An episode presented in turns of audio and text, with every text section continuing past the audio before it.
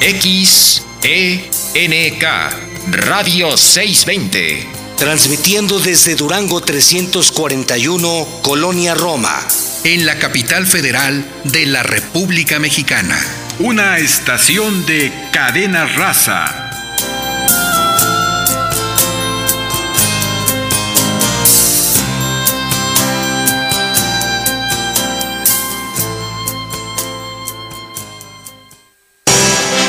Radio 620 presenta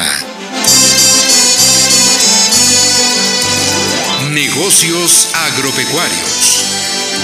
Un espacio en el que obtendrás alternativas y actividades complementarias, sustentables, para así poder iniciar o hacer crecer tu negocio. Negocios Agropecuarios.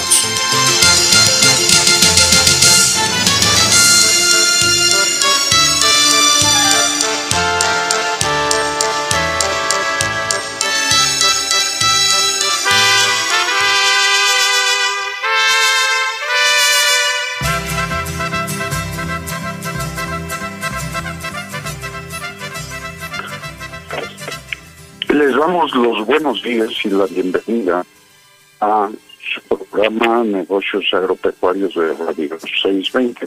Su servidor José Morales Ruiz y el equipo en cabina. En la coconducción Isabel Basilio y en la consola maestra Alberto Aguilar. Eh, Elizabeth, buenos días.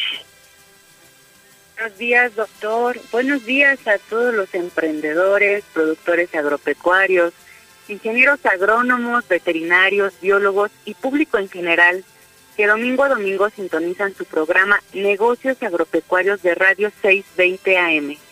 Desde la Ciudad de México y de los estados circunvecinos donde llega la señal de Radio 620 a la audiencia a través de las estaciones afiliadas a Cadena Raza en Michoacán, Jalisco y San Luis Potosí, muy buenos días a todos.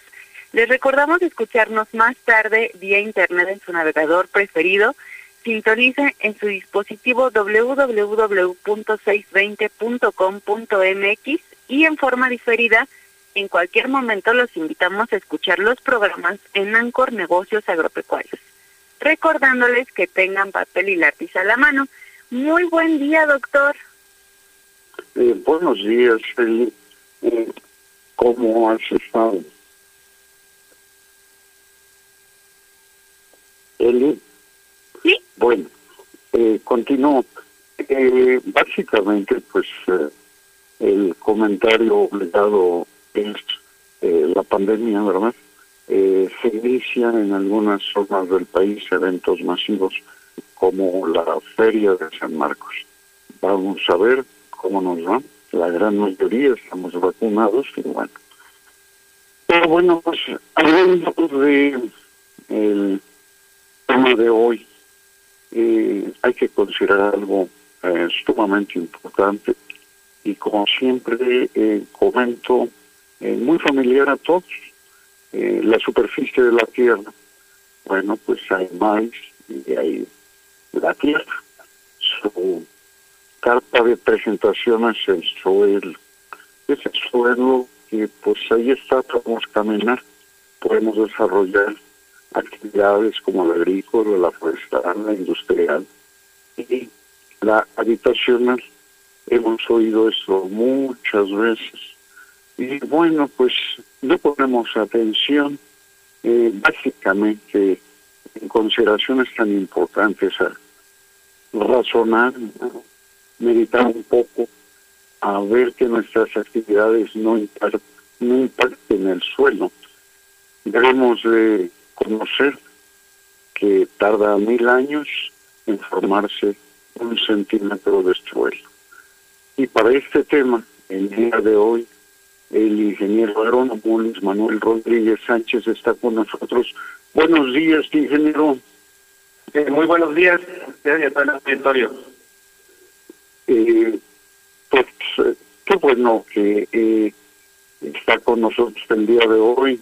Es un tema realmente eh, trascendente por muchas razones. Hoy estamos adquiriendo la conciencia de que nuestras actividades no impacten el medio ambiente, y una parte muy importante es el suelo. ¿No es así, ingeniero?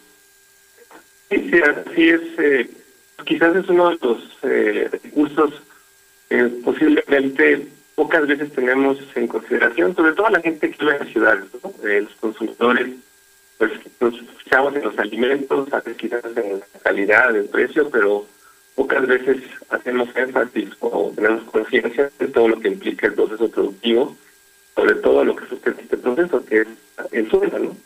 Porque, digamos, en los pueblos originarios, pues, se domina la tierra, ¿no? La madre tierra. Lo que finalmente pues, se recurso el suelo con todo lo que implica, ¿no? Todos los microorganismos. Eh, bueno, obviamente el aire contiene minerales, la materia orgánica, todos estos elementos que forman parte de, la base constitutiva de lo que llevamos suelo. Así es, y bueno, pues eh, eh, buscamos cuando pero muchas veces es tan cotidiano que no razonamos en la importancia que tiene cómo debemos comportarnos, en este caso, con el suelo. Sí, pues eh, por un lado hay un en la historia de la humanidad uno de los grandes problemas yo diría que son dos de los grandes problemas que eh, eh, los seres humanos nos hemos enfrentado en relación al manejo del suelo. Uno es la, la erosión, bueno, muy evidente, sobre todo en zonas como nuestro país, que tiene eh, geografías eh, muy con montañas, de la lluvia y estas inclinaciones, pues si, el suelo está cubierto, digamos, de una cubierta vegetal, la tendencia a la erosión. La, erosión básicamente está definida como la pérdida o el desplazamiento físico del suelo. En realidad no es que desaparezca el suelo, sino que suelos que tienen cierta fertilidad eh, van va siendo arrastrado desde este suelo físicamente las partículas del suelo de las zonas más altas a las zonas más bajas y esto acaba llevando este suelo para otros lugares eh, donde posiblemente bueno ya no sea digamos, para la agricultura. Ese es uno de los eh, problemas que la humanidad ha enfrentado, digamos, desde que la se originó la, agricultura. El otro problema importante eh, en el manejo es la parte de la fertilidad, es decir, eh, y por fertilidad pues podemos entender básicamente los nutrientes que tiene el suelo, ¿no? La, mayor parte de los que están ahí, puestos pueden irse perdiendo a partir de un buen o un mal manejo del suelo, es decir, de una contribución del mismo o de una extracción excesiva de los nutrientes y, la no reproducción de los mismos. ¿no? digamos, otro de los problemas. Ahora también se habla de la famosa, bueno, lo que se denomina fertilidad física, tiene que ver con eh, mantener el suelo con una estructura adecuada, que tenga suficiente, suficientes este, espacios donde pueda haber aire y pueda eh, también contenerse la humedad que a partir de la agricultura moderna, el uso de los tractores, la pesada, habido una tendencia sobre todo a la, a de los suelos eh, agrícolas. ¿no? Digamos, serían los dos grandes. Hay una tercera que, que podemos denominar también la parte del, del exceso de sales. Sobre todo pasa en las, la agricultura eh, de riego. ¿no? Probablemente el agua pues, va a traer una cantidad de, de sales en el momento que estemos pegando continuamente, lo podemos ver incluso con las personas en sus jardines, a veces las personas de las urbes, con las propias macetas, que este, se va eh, poniendo el color, el, suelo de un color eh, blanquecino, estas son sales que están en el agua, y en la medida en que estamos regando continuamente con este, este el, agua con esta calidad, van concentrando, ¿no? Y eso, a la larga, va a tener efectos sobre los cultivos obviamente va a reducir los rendimientos y van a haber ciertos problemas. digamos, estos han sido los tres grandes problemas que la humanidad ha enfrentado en cuanto al estado del suelo.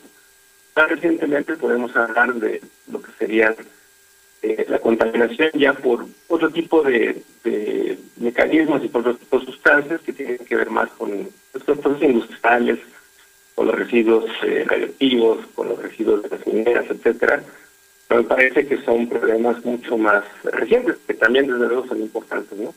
Pero me quedaría en esos primeros tres. Eh, muy bien, pues precisamente lo que se ha comentado es donde el conocimiento del suelo y su manejo es importante conocerlo para ir tomando las decisiones adecuadas para mantener pues los microorganismos, los minerales, la capa orgánica, que eso es lo que da mayor o menor vida a la naturaleza o a nuestros cultivos, ¿no es así? Así es. Sí, efectivamente, eh, como usted indica, son estos tres factores de, manera simplificada, ¿no? Pero un poquito para poderlo entender una forma esquemática, lo que denominamos las tres M, ¿no? Hablando eh, de la parte mineral, que son estos nutrientes eh, como el nitrógeno, como el fósforo, el potasio, el hierro, el zinc, eh, que están ahí en el suelo y que es básicamente eh, lo que va a nutrir a la planta. Lo que las, plantas, alguna manera, toman eh, del suelo, obviamente diluidos en, el agua. Y por otro lado tenemos la materia orgánica, que es todos los residuos, digamos, de los organismos, microorganismos, detritus, etcétera, residuos que van quedando en el suelo como producto de la actividad, de la vida misma, ¿no? Eh, que se van a ir descomponiendo.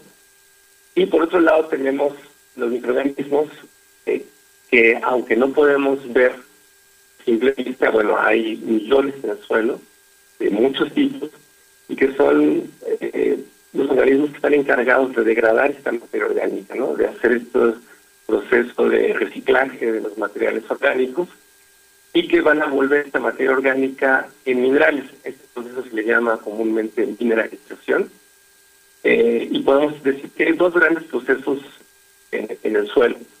Eh, a mí siempre me gusta compararlo pues un poco de, manera filosófica, no siempre hay un principio femenino y un principio masculino, o sea, son dos principios que parecerían contrarios, pero finalmente son complementarios.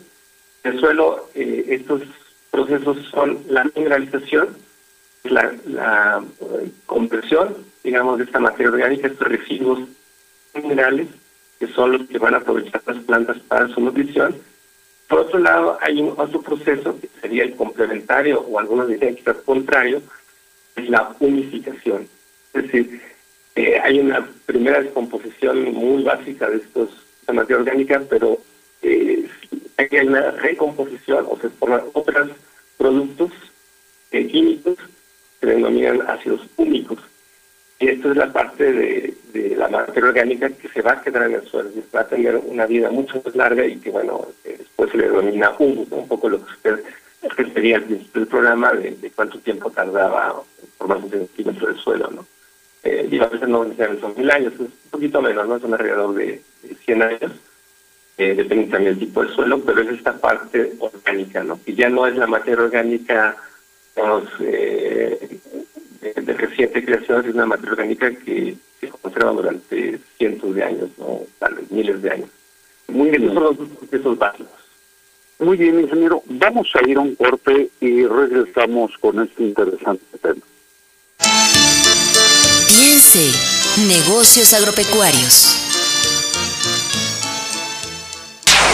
Visítanos en nuestra página www.nagropec.com.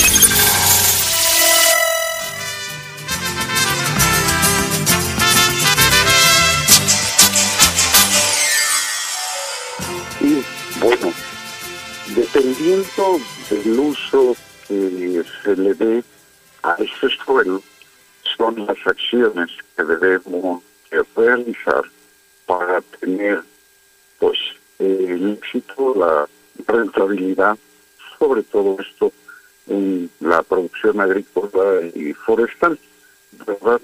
Ingeniero, pues adelante.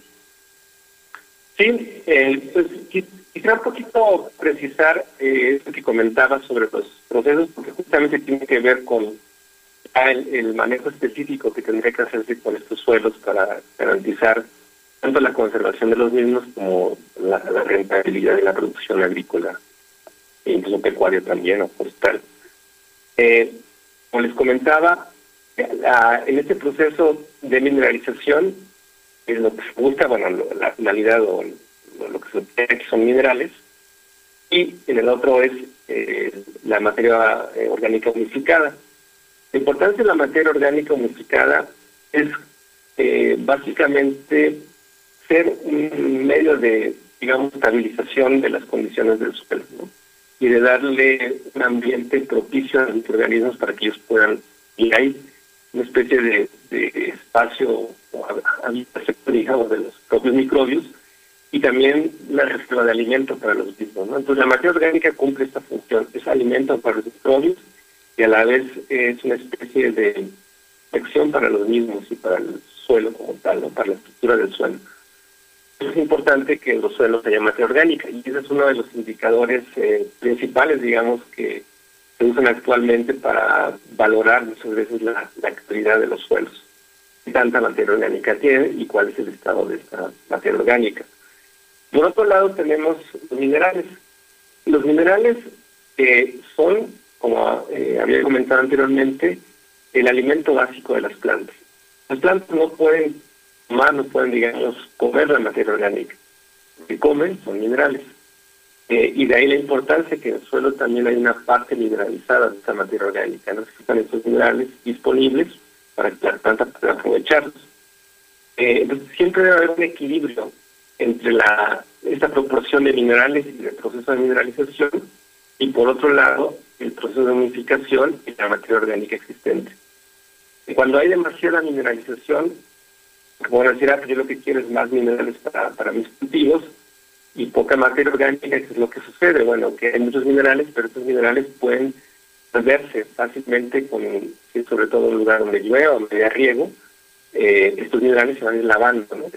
se llama técnicamente se llama lixiviación de los minerales, es decir, los minerales van migrando, van moviéndose a las eh, capas inferiores del suelo y ya no son aprovechables por las plantas o se van a otros lados. ¿no? Entonces, ese es, digamos, el riesgo de que haya demasiada mineralización y, minerales con poca materia orgánica. Eh, Asimismo, bueno, cuando hay demasiada materia orgánica, sería lo contrario. Pocos minerales disponibles para las plantas y bueno, puede haber mucha materia orgánica como sucede en el caso de, algunos bosques. Tenemos porcentajes de materia orgánica muy elevados, pero no hay muchos minerales disponibles. Entonces, eh, digamos que la agricultura, en cuanto al manejo del suelo, en este sentido, en esta parte, garantiza un equilibrio entre estos dos procesos y entre estos dos aspectos los minerales y la materia orgánica. ¿Cómo hacemos esto? por un lado, eh, antiguamente se hacía eh, utilizando los residuos de las plantas, se los residuos de las cosechas, se incorporaban al suelo, es una labor, una cosa muy importante. Eh, ahora, bueno, eso muchas veces en los productores actuales no lo, lo hacen o lo pueden hacer porque se dedican a la producción de forraje, ¿no? La mayor parte de las plantas se extrae de la parcela y se da a los animales. Eh, esta es una de las cuestiones que hay que empezar a hacer un manejo mucho más eficiente. Claro, teniendo animales, lo ideal sería que el tiempo de los animales se regrese a la parcela, ¿no? En, este ciclo, este proceso de reciclaje de la propia materia orgánica. Eh, sería que es como se hacía la agricultura tradicional o la agricultura de la antigüedad eh, como, como la eh, invención de los eh, procesos de, sobre todo el caso del nitrógeno, de la producción sintética de, de urea, se fue sustituyendo el uso de los estiércoles por los fertilizantes químicos. Y bueno, aparte se descubrieron crecimientos sobre todo de fósforo y de potasio, de los otros elementos que usan en gran cantidad para la agricultura, y estos fueron traídos ya de, lugares muy lejanos a los lugares donde se agricultura y fueron aplicados como enmiendas, ¿no? Eh, pues bueno, por otro lado es importante aplicar este tipo de nutrientes al suelo para que no se agoten.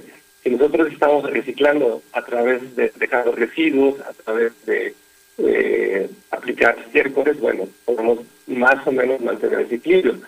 Pero si no se hace, pues lo que se requiere es traer elementos de otros lugares, ¿no? Eh, ese es, digamos, uno de los principales problemas a los que se enfrenta la humanidad en este momento, sobre todo si eh, ahora que escuchamos las noticias, ¿no? De la escasez de, fertilizantes por la guerra, ¿no? En, Rusia y Ucrania, Rusia es uno de los principales productores de justamente de, estos fertilizantes nitrogenados. Eh, la escasez de gas también, para hacer este fertilizante nitrogenado se requiere gas. Pues eso hace que el suministro de fertilizantes de este tipo pues sea mucho más reducido, que los precios aumenten y que los productores empiecen a reducir la aplicación de los mismos. ¿no? Esto plantea, bueno, eso podemos desarrollar en el futuro para poder hacer mucho más eficiente los fertilizantes. Y interesante, ¿no? Y de alguna manera el uso eficiente, puntual, es muy importante a fin de conservar la vida del suelo. Sí, así es. Eh, ahora quizás una de las estrategias que se usan en este sentido de la eficiencia, eh, por un lado es eh, el propio fertilizante que denominamos químico o, de síntesis industrial, eh, en algunos casos puede decir que tiene una eficiencia muy baja, es decir, cercana al 50%, es decir, de 100 kilos que aplico, solamente 50 van a ser aprovechados por la planta y el resto eh, se va a perder, se no va a ser aprovechado por el cultivo. Entonces, de ahí la necesidad de, de esto más ¿Cómo se puede hacer? Bueno, hay varias maneras de hacerlo, ¿no? Una es que la fertilización, solamente para los cultivos básicos de nuestro país, en, el, zonas de temporal, muchos de los agricultores no campesinos hacen una sola aplicación, se hace eh, en la siembra, propiamente, ¿no?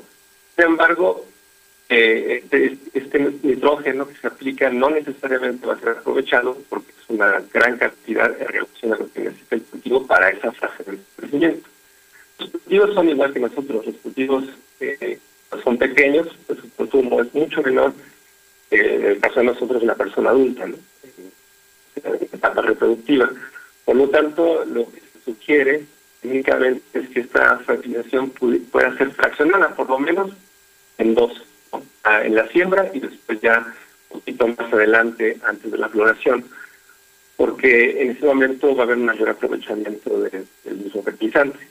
Es una de las estrategias que se está usando, digamos, en la agricultura pues menos intensiva, digamos, la más intensiva que cuenta con condiciones de, de riego, nuestro riego constante y donde podemos disolver el fertilizante del agua, casos de invernaderos y demás, bueno, ahí hablamos de otra cosa porque ahí la, la certificación es diaria, digamos, está aplicando, se puede controlar de manera más específica, pero eh, cuando estamos considerando a agricultores más tradicionales, eh, como los de maíz, como los de caña, etcétera, que normalmente no van a hacer eh, las aplicaciones de riego, bueno, es una de las sugerencias, ¿no? Por lo menos dividirlo en dos.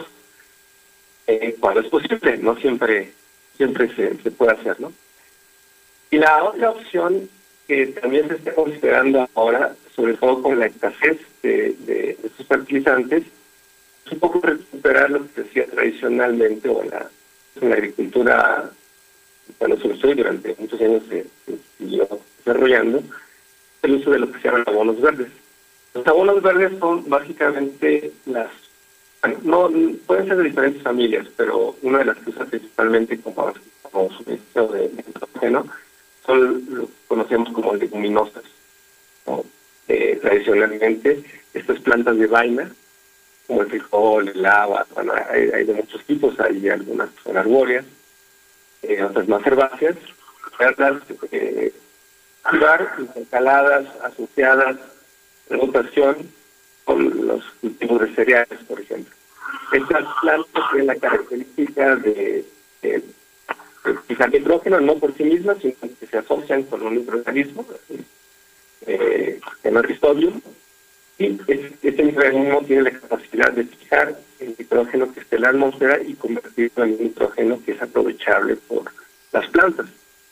Eh, entonces, estas plantas en esa cualidad de asociación y además, bueno, en su estructura, pues almacenan un poquito más de nitrógeno, ya sea que las podamos incorporar directamente al suelo y este nitrógeno queda ahí en el suelo, o se puedan asociar eh, o rotar con otros cultivos. Esa es una de las cosas que se está retomando en la actualidad, una manera de, aprovechar el nitrógeno que está en la atmósfera, pero de manera natural muchas las plantas, la mayor parte no, lo pueden tomar, digamos.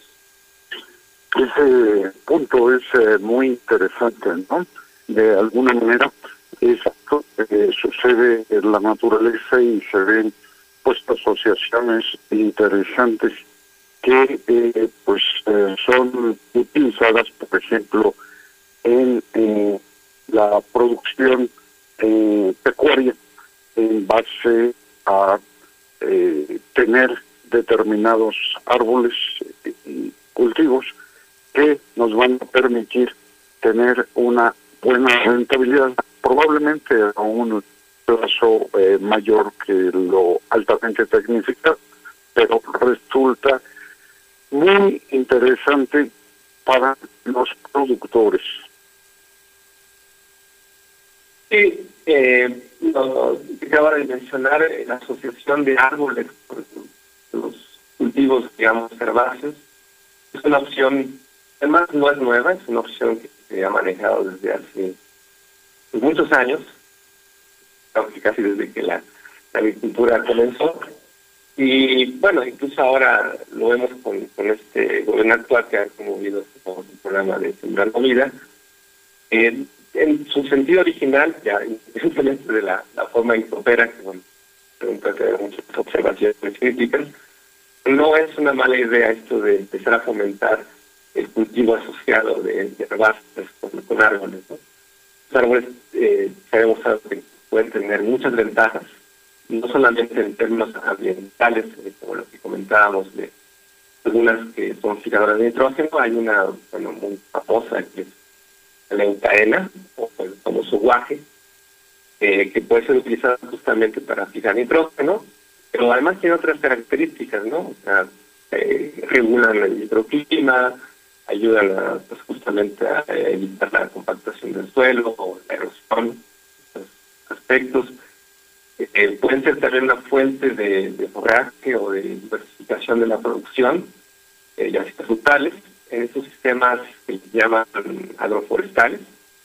Eh, por ejemplo, hay uno que también es muy conocido, se le llama EMIAR, que significa milpa intercalada con frutales, un sistema que justamente eh, un espacio que no tiene que ser demasiado grande, puede ser de colocamos árboles y de árboles, y en medio de esos árboles, se llama callejones, siempre con fruta, ¿no? La producción de maíz con frijol, calabaza, cultivos.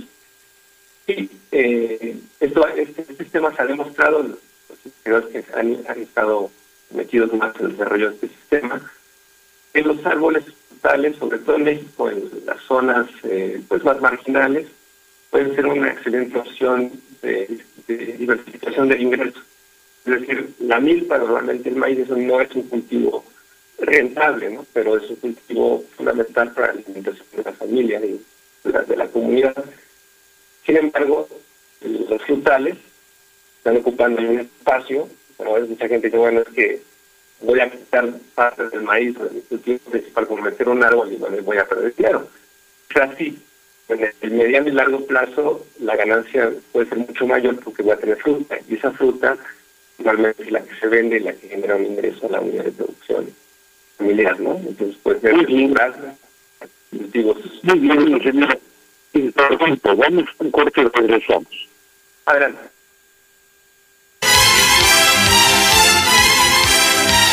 Haciendo negocios agropecuarios. En un momento regresamos.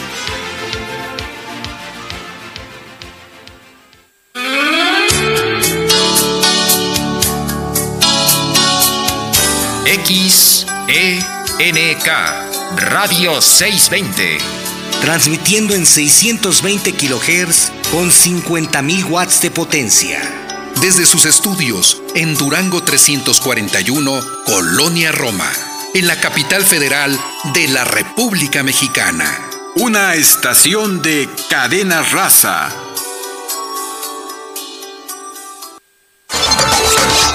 Nuestro correo electrónico es nagropec.nagropec.mx.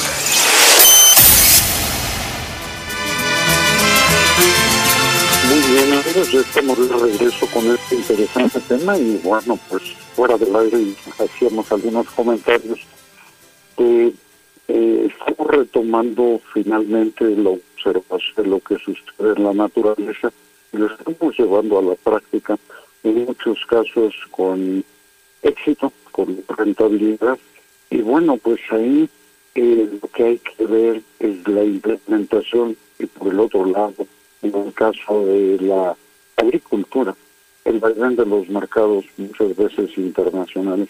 Pero qué mejor que el ingeniero pues eh, eh, Rodríguez nos eh, platique eh, algo más. Todavía tenemos un buen rato. Eh, eh, sí, muy bien. Vam- Vamos a continuar un poco como comentamos fuera del aire. el tema de estos sistemas forestales que empiezan a ponerse, digamos, más, más en boga, aunque han existido desde hace muchos años, es justamente eh, emular o reproducir lo que sucede en la naturaleza. Los sistemas agroforestales pues son mucho más parecidos a lo que suceder en bosque, en una selva, llegar a ser tal cual, porque también tiene sus diferencias, en relación a lo que podría ser un cultivo, un monocultivo, digamos, de, de maíz o de caña, ¿no? Eh, eso tiene un gran potencial. Evidentemente, implica también todo un, proceso de diseño eh, que tiene que pensarse de la manera más adecuada, porque cada sistema va a variar en función del lugar. No es lo mismo un sistema para una zona lluviosa, ¿no? donde a lo mejor eh, lluviosa cálida, que una zona eh, seca, semidesértica o una zona templada, especies de árboles, eh, las distancias, el manejo va, va a cambiar. Eh, pero bueno, la idea es justamente la, la idea común, más allá de- del lugar donde se haga, es justamente poder hacer esta combinación de lo que se denominan eh, diferentes estratos. Eh, el estrato herbáceo, que es cultivo más como hierba, digamos, eh, o en ese nivel de, de la hierba, un cultivo arbustivo más, más alto y un cultivo a nivel arbóreo. Eh, de esta manera se aprovecha el espacio, no solamente en términos horizontales, sino en términos verticales. Y aprovechar las, eh, las ventajas que pueda haber en asociar un árbol, un arbusto, etcétera, ¿no? Claro, es que tiene que cuidar mucho eh, la entrada de luz, ¿no? Que, hay que hacer a veces podas para evitar justamente que los cultivos que están más abajo pues no, no tengan la luz suficiente o buscar los cultivos evidentemente con un menor requerimiento de luz o con una mayor capacidad de poder tomar la luz, ¿no? En, en función de, de también sus hojas. Muchos detalles, ¿no? Eh, digamos en términos teóricos. Claro, en la práctica lo vemos que los puntos de agricultura lo hacen, y uno de los ejemplos son los capitales, que era lo que comentábamos hace unos momentos. El aire. Los capitales es un sistema que se generó justamente bajo estas condiciones, eh, lo que se denomina el capital de sombra, donde tenemos por un lado este estrato de, eh, arbustivo, que es el cafetal, eh, podemos incluso tener un estrato mucho más bajo de, de otro tipo de plantas, como pueden ser algunas ornamentales, eh, y por otro lado tenemos la diversidad de árboles de sombra, ¿no? Que pueden ser desde frutales, como los que conocemos, desde puede ser naranja, monja, cítricos, otros eh, guanábana, o otros de uso más forestal, que no son tanto para la producción de frutas, sino para la producción de madera o de especies, eh, diferente índole, ¿no? de leña. Entonces, eh, estos sistemas, bueno, de alguna manera están mucho más cercanos a lo que es el bosque que estas zonas que se deforestan y se pintan solamente con cereal. Es uno de los problemas que justamente platicamos. Es justamente, es justamente el asunto de los mercados. Si podemos tener un, muy buen sistema, pero si no tenemos un mercado, digamos, adecuado con precios que convenga al productor, bueno, pues los productores también pues, les encantan, ¿no? Y dicen, bueno, voy a gastar más en mantener el capital de lo que voy a sacar de- del mismo, ¿no?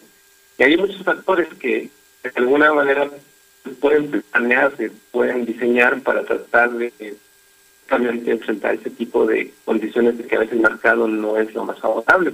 El caso del café es un ejemplo porque es un producto que durante mucho tiempo tuvo un precio muy elevado, después vino una sobreproducción a nivel mundial y una caída de los precios. Y esto fue algo que afectó a la, las economías agrícolas y nuestro país fue muy, muy evidente, ¿no? Eh, entonces, bueno, justamente el hecho de tener diferentes productos, solamente café, es una estrategia de diversificación que permite, ante una caída de los precios, una reducción temporal, poder tener otros productos que ofrecer.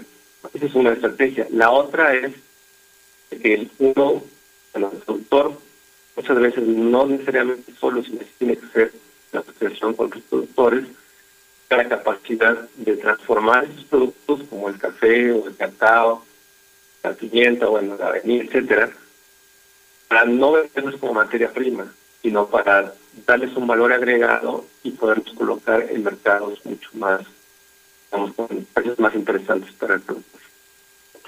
Muy interesantes comentarios, ingeniero. Y Elizabeth, ¿algún comentario?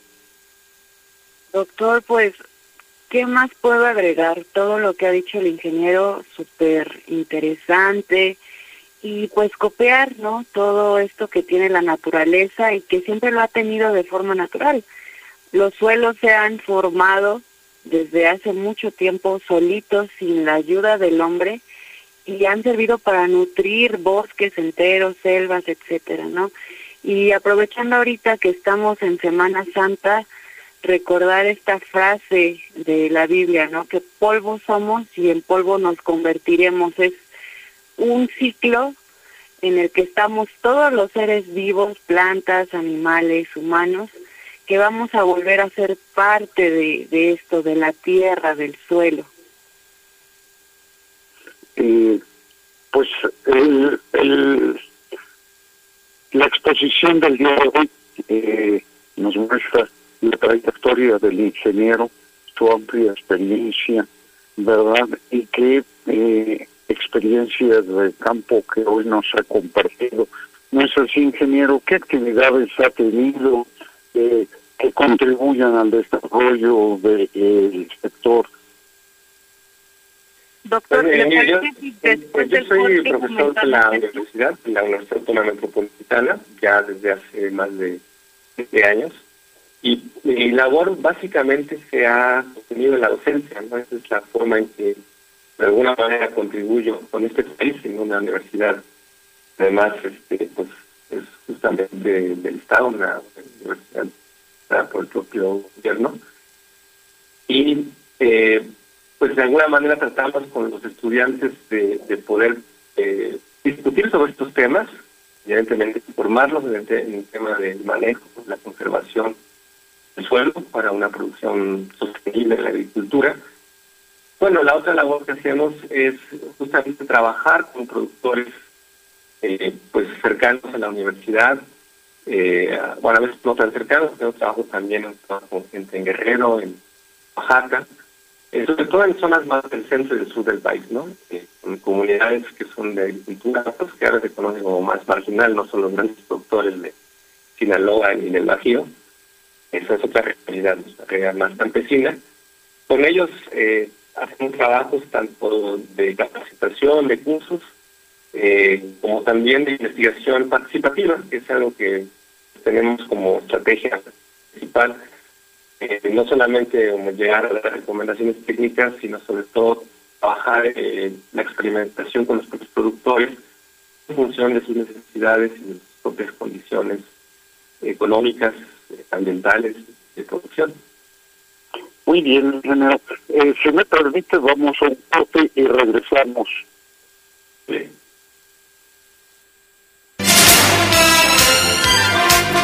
Tu mejor negocio está en negocios agropecuarios.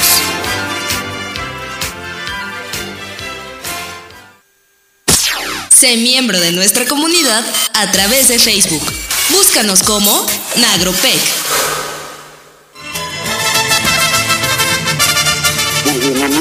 Estamos de regreso y vamos a continuar con el ingeniero agrónomo Luis Manuel Rodríguez Sánchez, que hoy nos ha compartido pues su experiencia sobre el interesante tema de los suelos. Y bueno pues eh, qué más hay que agregar ingeniero eh, pues eh, un poco en ese sentido de la conservación del suelo eh, que es importante que hagamos una reflexión sobre eh, la trascendencia que tiene el suelo para la vida de, todos los seres humanos y sobre todo aquí en México, ¿no? La, producción de alimentos. Eh, bueno, no solamente la producción de alimentos, ¿no? También en los suelos eh, existen millones de microorganismos. Es una fuente también de recursos de, otro tipo, ¿no? Hay microorganismos que puedan tener, este, sintetizar ciertos eh, sustancias que pueden ser antibióticas, que puedan tener eh, pues, propiedades medicinales. es el sustrato, la base para el crecimiento de hongos, algas. Eh, y también es, es un medio que, que retiene carbono, en este sentido de a lo que ahora se llaman servicios ambientales. Es un, método donde se captura carbono y por lo tanto en esta visión podemos decir que también un recurso fundamental para, de, alguna manera, regular los procesos eh, climáticos, los procesos energéticos dentro del planeta. No solamente la provisión de alimentos como tal, que es como muchas veces estamos acostumbrados a, verlo, ¿no? Este, pues también tiene este, este aporte ¿no? de, servicios ecosistémicos que creo que cada vez va a ser mucho más valorado, ¿no?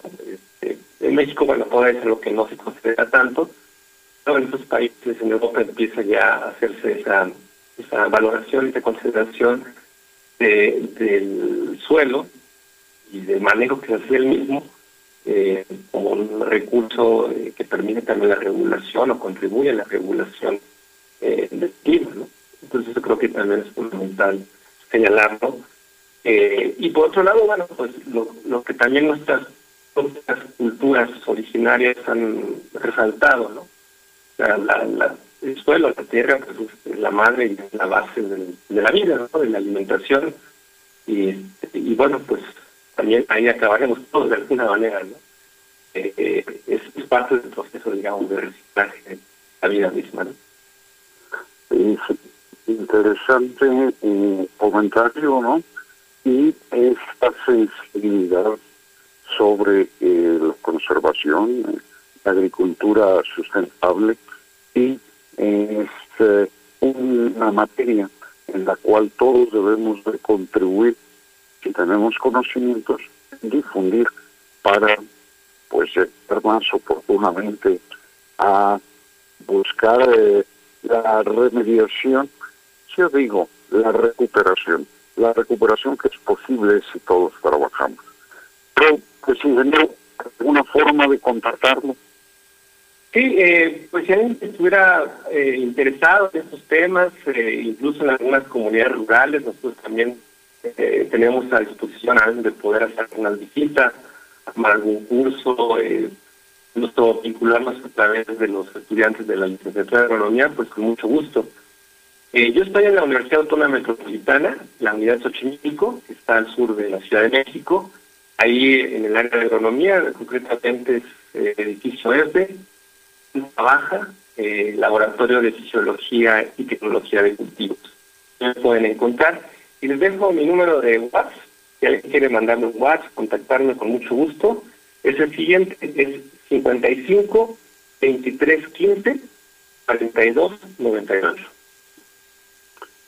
Repito, 55 23 15 4298. Pues ingeniero, no me resta más que agradecer pues su contribución, ¿verdad?, a el programa para que nuestro auditorio se eh, pues dé una idea, si es que eh, no está en el campo, de lo que sucede y de lo que hacen nuestros agricultores. Muchas gracias, ingeniero.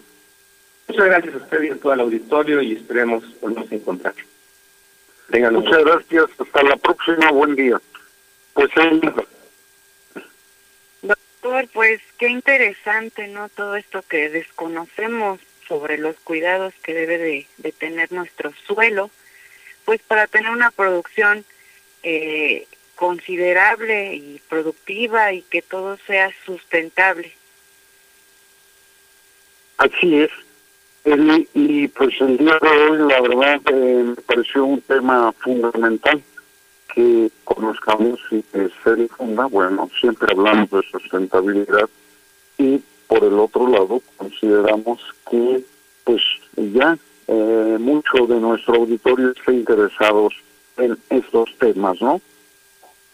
Así es, doctor, porque justo en una de las pláticas que daba a los apicultores, les decía, es que el suelo tiene que ver con todo, ¿no? El suelo nos dice el color de la miel dependiendo de la cantidad de minerales que contiene ese suelo donde están sembradas esas plantas que nos van a dar néctar y polen y por lo tanto van a dar origen a la miel. Entonces, el suelo es la base de toda nuestra producción, tanto agrícola como agropecuaria.